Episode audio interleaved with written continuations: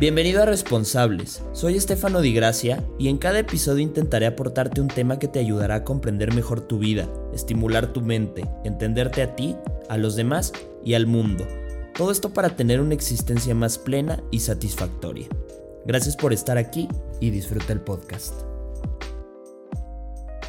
Bienvenidos y bienvenidas a Responsables. Ya saben que yo soy Estefano, el host de este podcast que hacemos con muchísimo cariño y amor para ti.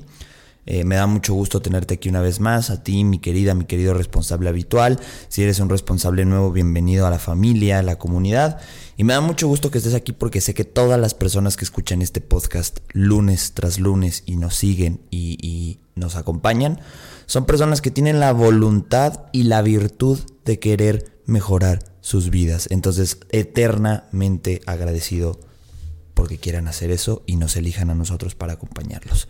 Ya saben que me pueden encontrar a mí en redes sociales como Estefano de GH, tanto en Instagram como en TikTok. Y pueden encontrar el Instagram de Responsables en Responsables Podcast. Ya saben que este podcast también está en YouTube pueden buscarnos en Responsables con Estefano, regalarnos una suscripción, una campanita para que todos los lunes te avise cuando subamos episodio. Si a lo mejor andas on the go y quieres escuchar el episodio en tu carro, en el autobús, em, caminando, no sé, como tú prefieras. Nos puedes escuchar también en Spotify, Apple Podcast, Google Podcast, SoundCloud, iBox, cualquiera de las plataformas de streaming de audio, también andamos por ahí. Ya sabes que la única y la mejor forma de apoyar este proyecto es compartiéndolo en tus redes sociales, etiquetándonos, dejándonos saber qué te, qué, qué te pareció el episodio, qué aprendiste, enséñaselo a todo el mundo, pero por favor compártenos y suscríbete a nuestras plataformas, eso ayuda un buen a que este proyecto siga creciendo y que ese es el objetivo. Pero bueno, Vamos a darle, eh, quiero hacer un, pequeño paréntesis. Muchas gracias a todos los que integraron este, este tercera generación del reto del diario personal. Ya vamos para la cuarta el siguiente mes. Todos atentos para los que quieran empezar un diario reflexivo, que se vienen cosas bien bonitas en ese tema. Así que mil, mil gracias. Y hablando de todo esto, fíjense que este episodio, este episodio eh, está basado o está inspirado Gracias a un tema que el maravilloso equipo de responsables, en específico Haas, hizo en nuestro Instagram la semana pasada un carrusel, un post del autosabotaje. Y de hecho alguien preguntó que fue el buen Osvaldo, que también es un responsable habitual, que si había un episodio, realmente no lo hay. Y dijimos, pues vamos a sacarlo, ¿sale? Entonces vamos a platicar de esto, vamos a platicar de te estás autosaboteando, de qué sucede y de cómo podemos empezar a hacerle frente. Fíjate que yo cuando me puse a investigar ese tema, si bien ya lo había escuchado en algunos lados y de alguna u otra forma ya sabía un poquito qué hablábamos o, hacia dónde íbamos cuando hablábamos de autosabotaje, me quedó mucho más claro y no es tan amplio como yo pensaba. Son cosas bien específicas que si le prestamos atención y le prestamos indicación y empezamos a movernos por ese tema, podemos abandonar y dejar de autosabotearnos, ¿no? Entonces, en general, ¿de qué se trata el autosabotaje? Bueno, el autosabotaje, ojo aquí, son conductas inconscientes, no las provocamos, vienen de vienen eh, empujadas y motivadas por fuerzas inconscientes que aparecen en momentos que para nosotros conscientemente ahí sí suponen un gran cambio en nuestra vida, ¿sale? ¿Qué tienden a hacernos este tipo de conductas? Bueno, tienden a obstaculizar la consecución y el perseguimiento de los objetivos y metas que nos propusimos anteriormente mediante manipulaciones y actitudes inconscientes que hacen que perdamos el camino. Entonces, vamos a hacer un recap. El autosabotaje es inconsciente, sí, es eh, motivado y es impulsado por eh, actitudes y cosas inconscientes, que ya también tengo pendiente de hacerles un episodio del inconsciente y de un concepto que me gusta mucho, que es la sombra de Carl Jung, prometo que será el siguiente. Em, es motivado por estas fuerzas inconscientes y, y surge o se activa cuando estamos haciendo cosas conscientes. Es decir, cuando, híjole, voy a, voy a abandonar mi trabajo y me la voy a aventar de emprendedor. Eh, me voy a casar, voy a tener hijos, voy a hacer un cambio en mi vida, me voy a mudar de casa. Cuando siempre vamos creciendo, eso es lo consciente y lo inconsciente son todas estas cosas que nos autosabotean. Entonces, ¿cómo se presentan estas actitudes autosaboteadoras? Bueno, primero en dudas.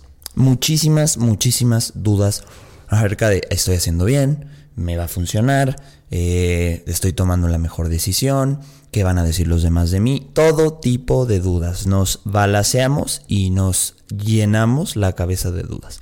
Las siguientes son pensamientos negativos. Evidentemente el cambio, el, dar un paso adelante hacia nuestras vidas nos genera miedo, que también es una de las actitudes, pero surgen estos pensamientos negativos. Eh, yo creo que mejor estoy bien aquí, yo creo que si me animo me puede ir peor, eh, tal. Empezamos a pensar que nos va a ir mal. Luego falsos argumentos, eh, intentamos como mediante, como decía, automanipulaciones y autoconvencimiento, como de darnos argumentos eh, a veces muy ligeros y van tomando fuerza, de que lo que vamos a hacer o del cambio que vamos a generar no nos conviene, ¿sale? Nos intentamos como negociar de manera negativa. Luego, un miedo intenso, estamos constantemente con pánico y con miedo, ansiedad. Eh, inseguridad, obviamente, eh, empezamos a sentirnos mal, empezamos a sentirnos que no valemos la pena, que no tenemos la capacidad para hacer cosas. Luego una sensación de falta de control, es decir, empezamos a darnos cuenta y a tener sensación, no es realidad, es una sensación imaginaria de que no podemos controlar la situación y de que todo se nos está yendo de las manos.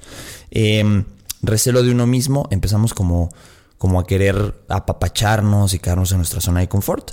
Y luego obviamente una percepción de poca capacidad propia, es decir, nos inutilizamos y nos sentimos fracasados. Entonces, de esta manera, el autosabotaje la automanipulación surge. Entonces es muy, muy importante estar pendiente de todo esto. Ahorita les voy a dar el tip. Entonces, digo, está bien, está bien que estos pensamientos surjan en nosotros. Es natural, es una fuerza inconsciente y es natural, te digo, es natural. Todos, todos de alguna u otra forma eh, tenemos que vivir esta parte de nosotros. El problema es uno, que no los identifiquemos y dos, que no los rezaguemos o que no hagamos trabajo y, ejercicios y voluntades que disminuyan la intensidad de estos pensamientos. Entonces, ojo ahí, ¿sale? Porque si dejamos que pase el tiempo, estos van creciendo, van tomando más control de nosotros y nos van hundiendo más y más y nos alejan de nuestras metas y objetivos, ¿sale? Em, como te dije, aparecen en momentos cruciales e importantes de tu vida entonces, ahora sí vamos a hablar más, decir, oye Estefano, ¿y luego qué hago? ¿Cómo lo, cómo lo manejo? ¿Cómo fortalezco mi carácter y cómo fortalezco mi mente, mis emociones y mis actitudes, mis acciones, para que el autosabotaje no aparezca? Y voy a ser muy concreto aquí.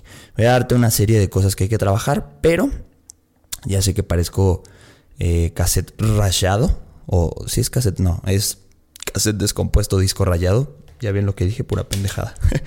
Em, diario personal, raza. Em, el diario personal, mi gente, mis queridos y mis queridas responsables, es la mejor manera de charlar contigo mismo, de llevar una reflexión externa tuya y un control y un seguimiento de tus metas, objetivos y actitudes. Es decir, sentarse con tu diario personal y reconocer que te estás autosaboteando a través de contarte una historia de lo que te sucedió y de que analices tu día, vas a decir, changos, me estoy autosaboteando y no me había dado cuenta hasta que lo releí en mi diario. Entonces, número uno, una de las herramientas más versátiles, más poderosas y más profundas en contra del autosabotaje es el diario personal reflexivo. También hay métodos como el Bullet Journal, hay métodos como el Mind Journal, hay métodos como escritura reflexiva, escritura terapéutica. Cualquiera de esas te van a ayudar a ti a llevar una conciencia. Acuérdate que, a ver,